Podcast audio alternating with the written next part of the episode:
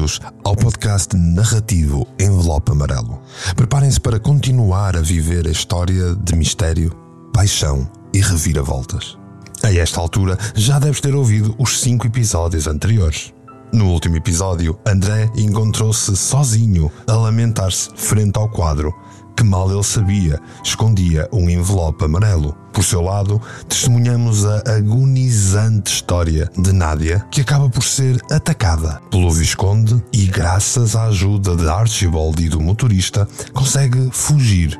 Para onde iria ela? Será que ia regressar para o amor da sua vida? vida. Capítulo 6 O Rapto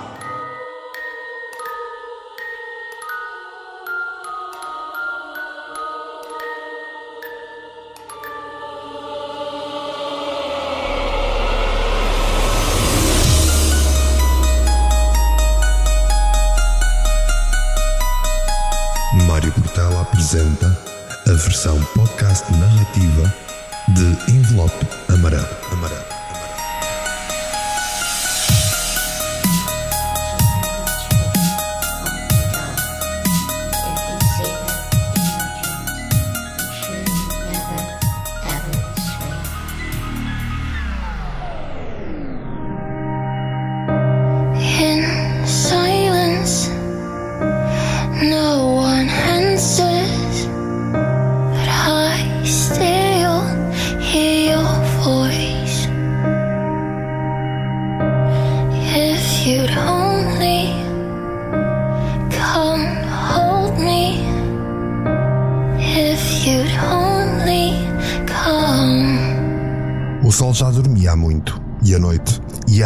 Sobre as montanhas da Serra de Sintra. Nádia, a bela mulher de cabelos negros como a noite, estava sentada no banco de trás do carro. Olhava pela janela enquanto o veículo avançava pela estrada sinuosa. O coração batia-lhe acelerado, uma mistura de ansiedade e esperança que a envolvia. A paisagem ao redor era deslumbrante, até à noite, mas passava-lhe despercebida. Os imponentes castelos e palácios erguiam-se nas colinas como se fossem sentinelas de um mundo encantado, gotejados de luzes que os iluminavam de forma mágica. As árvores frondosas formavam um túnel verdejante ao longo do seu caminho, filtrando delicadamente a luz da lua.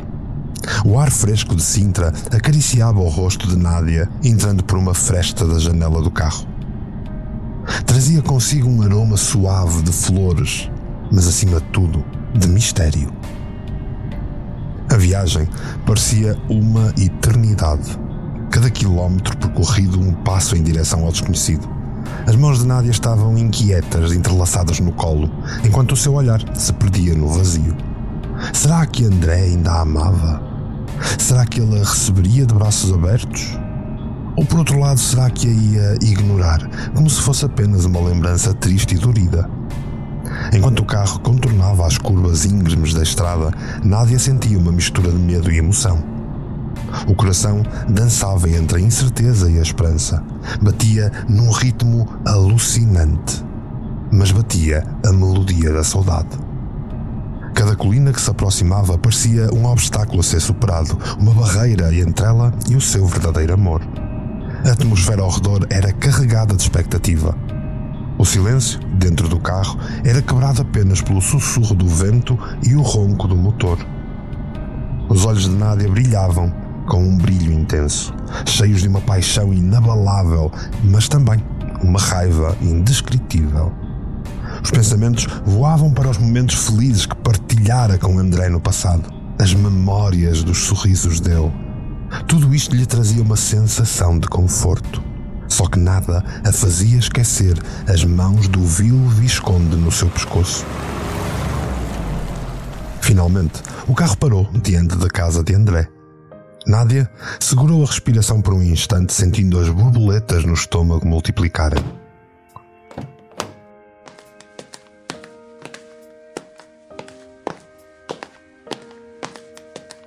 Ela abriu a porta com mãos trêmulas e deu um passo hesitante no lobby de entrada. O coração batia tão forte que parecia que ecoava nos seus ouvidos. O porteiro reconheceu-a de imediato e, com um suave sorriso, cumprimentou-a, mostrando que não pretendia interceder no seu caminho. Faltavam seis andares e o elevador, naquela noite, parecia incomodamente lento.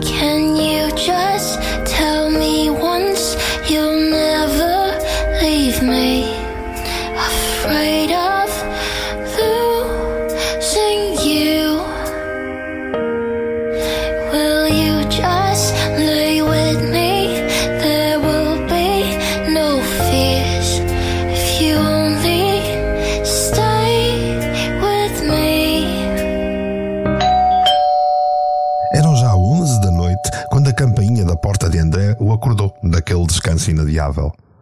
Meio estremunhado, ele levantou-se olhando o relógio e, ficando ainda mais confuso com as horas, lá se dirigiu até à porta. A campainha berrou de novo e ele sentiu uma certa urgência, quase como se o som fosse diferente do normal. E repentinamente todo ele foi ansiedade, sentindo-se a tremer por dentro, com o coração a querer escapar da caixa torácica. Nádia? Ficou tão feliz como confuso a observá-la assim que abriu a porta, sem sequer mirar o óculo de vigia. Ajuda-me. Ela chorava, mas não sabia como André iria reagir e por isso manteve-se imóvel. Se o coração antes adivinhava a surpresa, agora todas as suas veias e artérias pulsavam mais fortes e mais quentes. Sentia-se a abafar num turbilhão de sensações dentro de si. Meu amor, Disse ele, colando-se aos lábios dela como se fossem o ar que ele precisava para sobreviver. Enquanto a beijava, puxou-a muito suavemente para dentro do apartamento e depois fechou a porta. Uma das suas mãos matou saudades dos quadris da alemã, enquanto a outra lhe percorria os cabelos negros e lhe afagava a cabeça.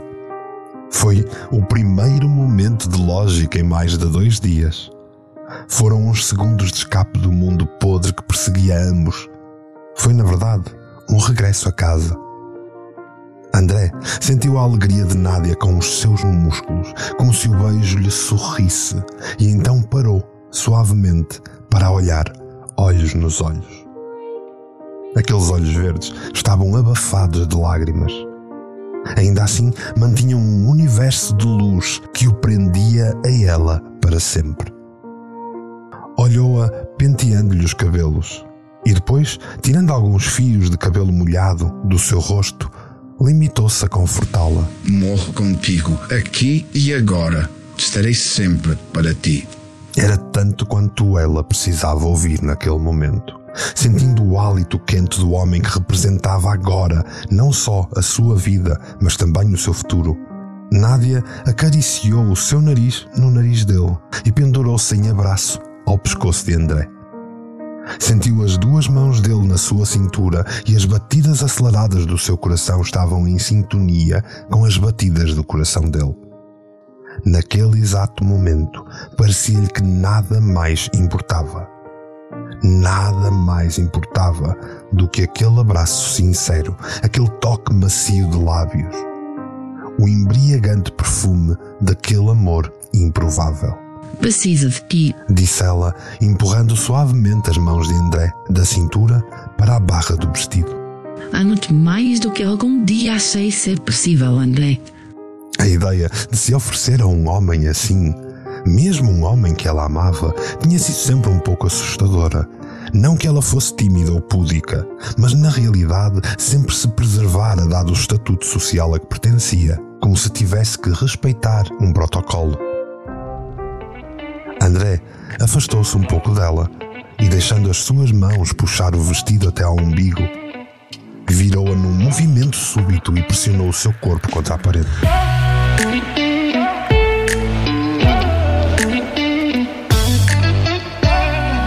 Por trás, abraçou-a e, numa espécie de ritual de permissão, beijou-lhe ininterruptamente a nuca. Um gemido prolongou-se entre os lábios da bela mulher, que simultaneamente respirava fundo. E então, numa espécie de dança, as peças de roupa foram trocadas por beijos na pele nua, ora de um, ora de outro. Assim que ambos se sentiram aliviados de qualquer peça de roupa, ele beijou-a e tombou-a sobre o sofá. O mundo parou. Parou porque era amor. Simplesmente parou.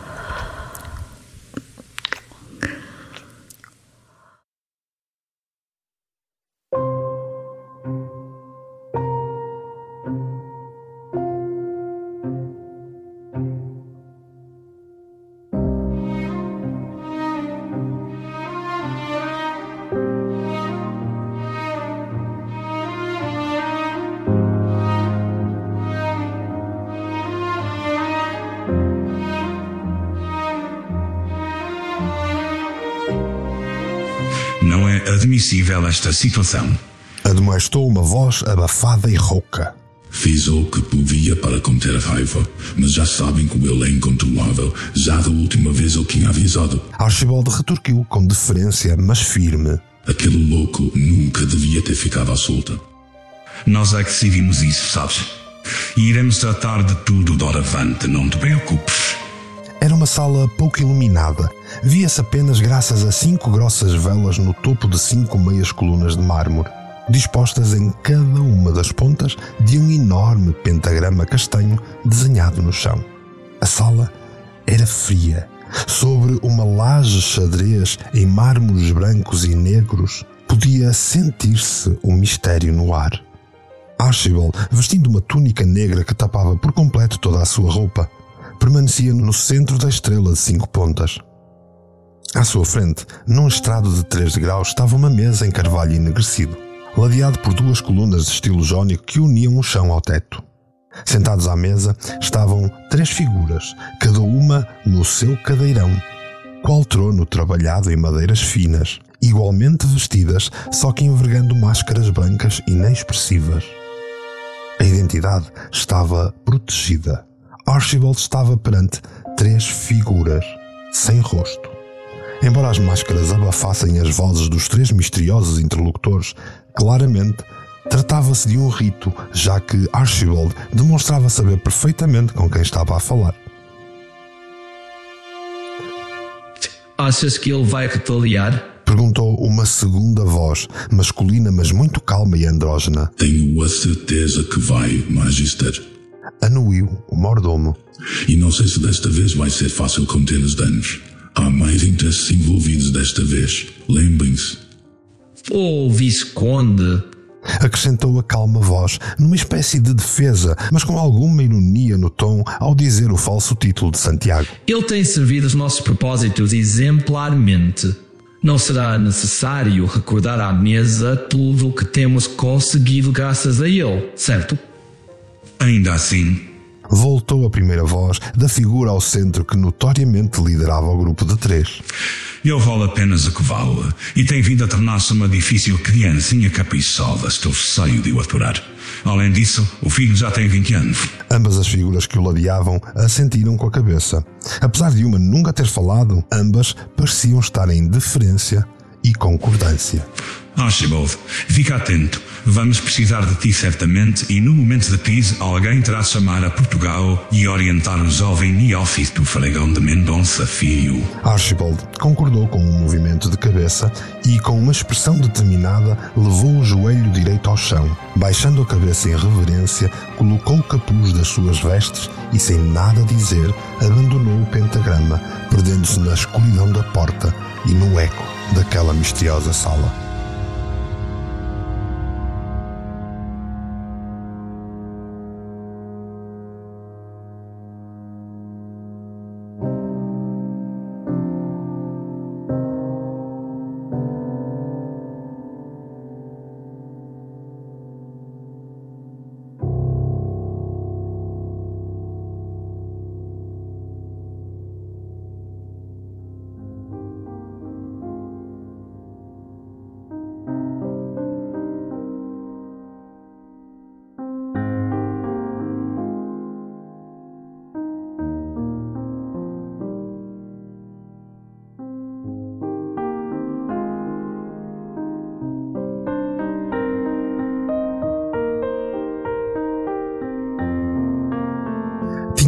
Conversado muito pouco. Deitados na cama e a olhar-se ininterruptamente. Nádia tinha sido clara, estava cansada e prometia que lhe explicaria tudo, tudo de manhã. Nas suas evasões, mencionara que tudo estava muito mal e que tivera de fugir da mansão. Mencionara que o proprietário estava furibundo por causa de um qualquer quadro e qualquer coisa sobre o seu pai estar a chegar a Lisboa. André estava confuso.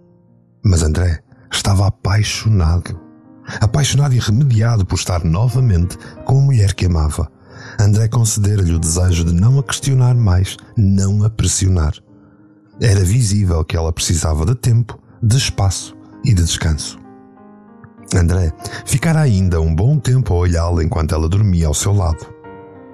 Mas descansado e muito mais satisfeito, acabou também ele por adormecer. Reinava ali um ambiente de paz e um silêncio que parecia tentar proteger o casal do mundo exterior. Era quase como se aquele quarto fosse uma cápsula do tempo. Mas não para viajar no tempo, e sim para lhes oferecer um merecido tempo a dois, uma calma antes da tempestade.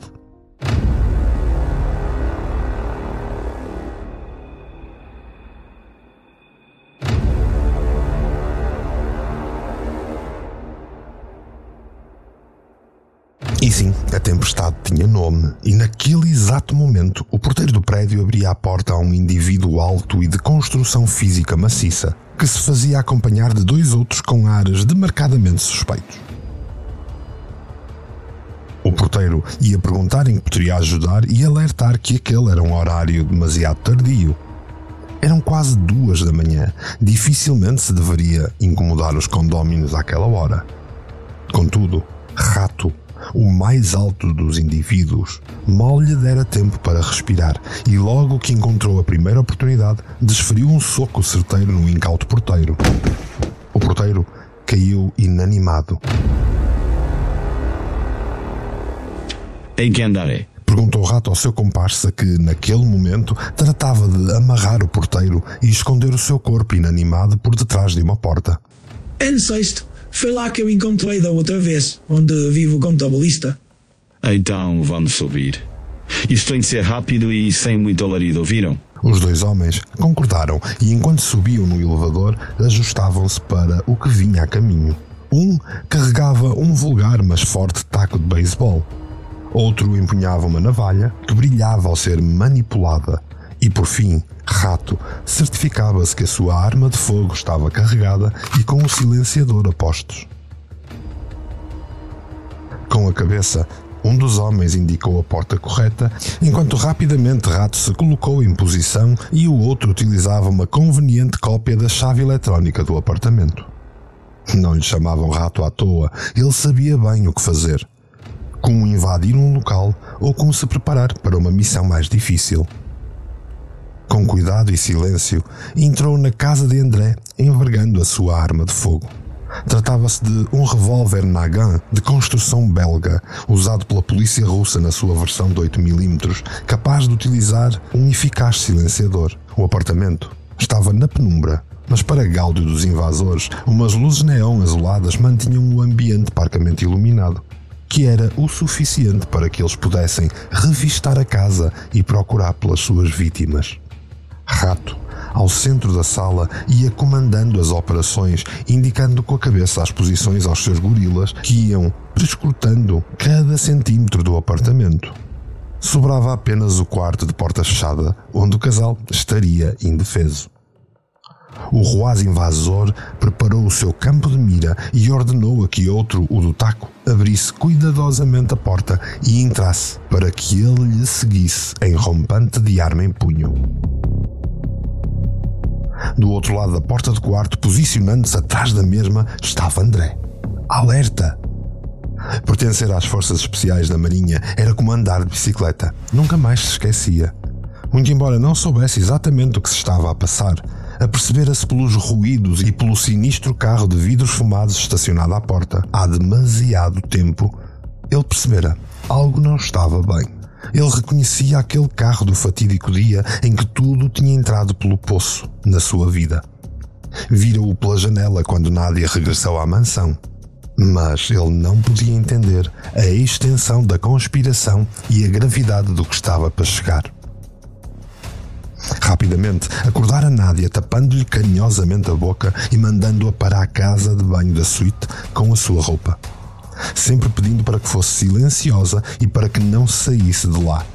Percebera depois que já não eram os únicos ocupantes do apartamento e fechara a porta, mais para lhe dar tempo e contrariar o elemento surpresa.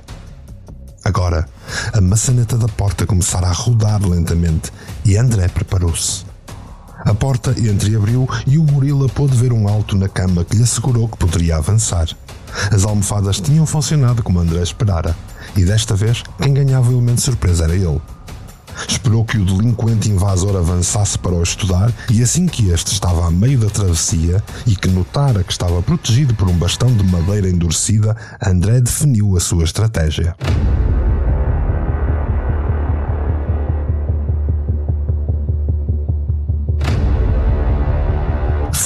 E eficaz, André usou a porta como arma, agarrando-a com as duas mãos. Batendo com ela violentamente na cabeça do meliante, que surpreso viu-se a perder o controle e a cair, depois de embater contra o caixilho da porta e largar o taco. André baixou-se para continuar a sua investida e servir-se do taco ali, à sua disposição. No entanto, do outro lado da porta, a cena ativara todos os nervos de rato que, mais por reflexo do que por lógica, disparou um par de tiros sobre a porta. Foi uma sorte. André a abaixar-se e dois pontos da porta explodiram em lascas de madeira acima de si. Ele conhecia aquele som seco. Eram mais invasores e havia uma arma de fogo com silenciador. As coisas não podiam estar piores. André dobrou-se sobre si mesmo e, dando uma cambalhota sobre o ombro para a frente, avançou para a segurança da parede, onde se encostou, segurando ele o taco de beisebol com ambas as mãos. Mau! Deixou sair Rato com a sua voz rouca de surpresa, avançando no corredor para a porta do quarto e fazendo o seu segundo gorila avançar com ele.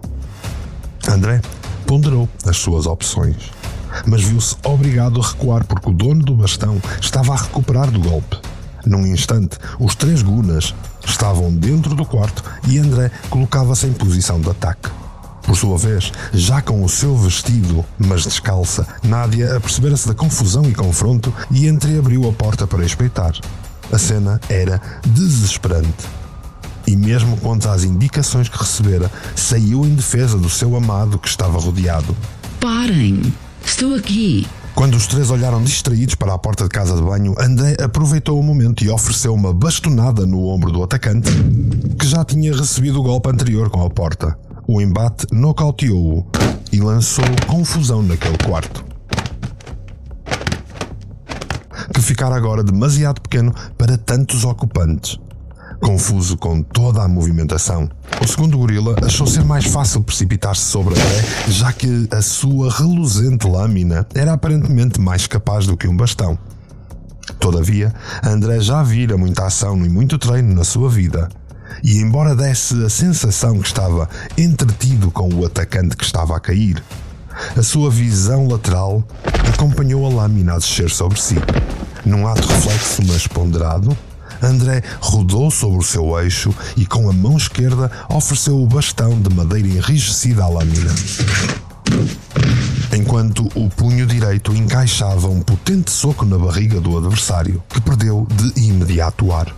Ao arquear o corpo devido ao golpe, o biltre da faca expôs a cervical André, que num ataque estudado fez descer o cabo do taco sobre a nuca do adversário, que se estatelou com toda a força no chão, atrapalhando a recuperação do primeiro que já lá estava. Levantando-se com a cara marcada pelo golpe da porta, o atabalhoado invasor tentou posicionar-se defensivamente para, desta vez, conseguir dominar André. E André olhava-o atentamente com o corpo iriçado como se fosse um tigre. Anda cá, menino. Queres levar outra? Provocou André, levantando o sobrolho e quase rosnando. Desta vez, quem rosnou foi o atacante e atirou-se sobre André. Só que André tinha já desenhado esta reação à sua provocação. De forma lancinante, o treinado contabilista ignorou o bastão, largando-o e rodopiou sobre si mesmo, impulsionando-se com a perna esquerda. Ato contínuo, deixou então cair o seu pé direito esticado sobre a cara do meliante, que se viu projetado para trás, embatendo novamente contra o caixilho da porta. E depois, rolando para o início do corredor sem sentidos. Para com isso, ó bailarina. Veio uma voz possante interromper tudo. Mexe-te e levanta os miolos desta gaja. Rato tinha o seu possante braço esquerdo a controlar o pescoço de Nádia, que permanecia imóvel de olhar assustado porque o revólver tinha o cano encostado à sua fronte. André hesitou pela primeira vez, mas a sua vontade era cair sobre o grande invasor e desfazê-lo em pedaços ali mesmo. Calma, calma. Pediu ele. Mas o que é que se passa aqui? Deixa ir e vamos resolver isto como homens. Nós homens sabemos que quem manda é quem tem a arma maior. Rato gargalhou. Queres fazer a tua dancinha contra a minha arma e arriscar pintar as tuas paredes com os belos miolos desta gaja? André deu lentamente dois passos na direção dele. Começava a sentir que não tinha escolha e levantou as palmas das mãos, mostrando-as em sinal de pedido de calma. Ele olhou a mulher que amava e ela respondeu a olhar pesarosamente e com um sentimento de culpa avassalador que de repente se transformou numa expressão de horror. André percebeu que o olhar dela o alertava, mas era tarde demais. Uma dor intensa explodiu na sua cabeça e, primeiro, perdeu o sentido da visão, para, em segundos, ouvir um grito longínquo de Nádia. André tombou sem sentidos no chão e, na sua mente, ecoava uma frase que ele um dia dissera. Morro contigo, aqui e agora.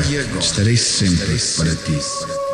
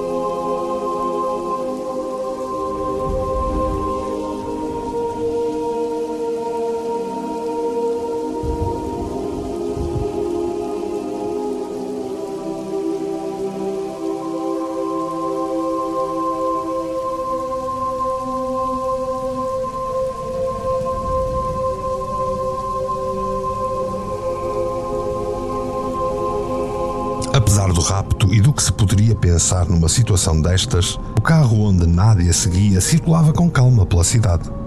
A alemã, assustada e preocupada com André, ia no banco traseiro com os dois gorilas a ladeá-la.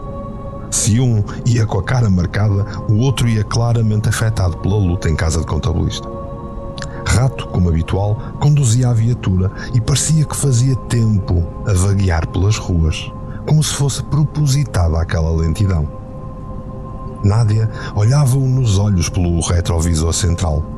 Era como se conseguisse ver a alma dele. E não escondia uma expressão de ódio a cada segundo mais que o observava. Inevitavelmente, ele notou e simplesmente lhe retornou um sorriso frio de escárnio. Sabes, pombinha, não devias ter feito frente ao velho. Já não o via assim desde que ele andava a envenenar a mulher. Nem o veneno não matou a árvore, nem matava a gaja, nem nada. Ouve, eu tenho muito dinheiro. Eu posso pagar o dobro do que vocês ganham com ele. Juro. Nádia tinha de tentar. Que grande porra. Isto não é só dinheiro, pombinha. Respondeu o rato encolhendo os ombros, embora os seus acompanhantes tenham reluzido com a ideia do pagamento mais chorudo. Como vês, tenho exatamente aquilo que eu quero. Um carrão, vida fácil. E sei que vais achar estranho, mas eu até faço que gosto. Então, e o que é que vai acontecer agora? Nádia ousou, tentando aproveitar a vontade de falar daquele criminoso. Olha, pombinha, isso agora é que eu já não sei. O velho tem gostos refinados. Acho que não vai desperdiçar um mulherão como tu. Ia ser uma pena. Mas mesmo assim, a mulher dele também era um traço e eu limpo-lhe o sebo. Ele matou uma mulher? Caralho, se tivesse sido só ela, o velho é uma caixinha de surpresas, e sabes, maminha, ele nunca é apanhado, ele parece que é o dono da polícia, dos hospitais, de tudo. Naquele momento, o telemóvel do cabecilha deu alerta de mensagem escrita e ele imediatamente leu-a. Malta, Costa Livre, está na hora de eu ir. Avisou ele, acelerando a viatura. Para onde vamos? Nádia ficou preocupada e perguntou: Vamos para o Resort 5 Estrelas. É uma viagem pequena, não te preocupes. Aproveita, pode ser a tua última pombinha.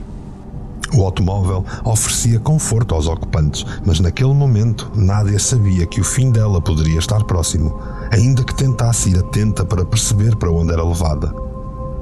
Minutos depois percebia que estava a passar ao lado da herdade dos Três Coelhos e que tomavam uma estrada secundária após passar um grande portão que estava aberto. A noite estava cerrada e escura como o breu e a viatura fornecia as únicas luzes da vizinhança. Nádia imaginava que deveriam estar dentro da propriedade dos Fragão de Mendonça a julgar pela ausência de habitantes. Quando, a certa altura, a viatura deixou a zona do arvoredo, ela conseguiu ver ao longe, recortado no céu, um grande moinho. Parecia a passagem de Cervantes em que Dom Quixote, o valoroso de La Mancha, avistava os moinhos e os descrevia ao fiel escudeiro como sendo desaforados gigantes com os quais queria batalhar para ganhar fama e enriquecer. Só que aqui era apenas um e não trinta. Ainda que este fosse altaneiro, era abandonado. Neste caso, não montavam no cavalo rocinante, mas o moinho da antiga aldeia de caçapos estava cada vez mais próximo. A aldeia de Caçapos, anexada pela herdade, estava já abandonada há muitos anos e aos poucos, secretamente e sem levantar muitas atenções, o Visconde vinha a restaurar cada uma das habitações. Ninguém sabia muito bem qual era a intenção, porém poucos sabiam disto a não ser os trabalhadores e o próprio do Archibald. O carro chegou a um conjunto de casas, mas não se notavam muitos detalhes porque a escuridão escondia-os e após passar uma larga praça com um fontanário seco, estacionaram perto da última construção do aldeamento. Dali ao moinho eram cinco minutos a pé. Dali ao moinho eram cinco minutos a pé por uma estrada pequena e restaurada.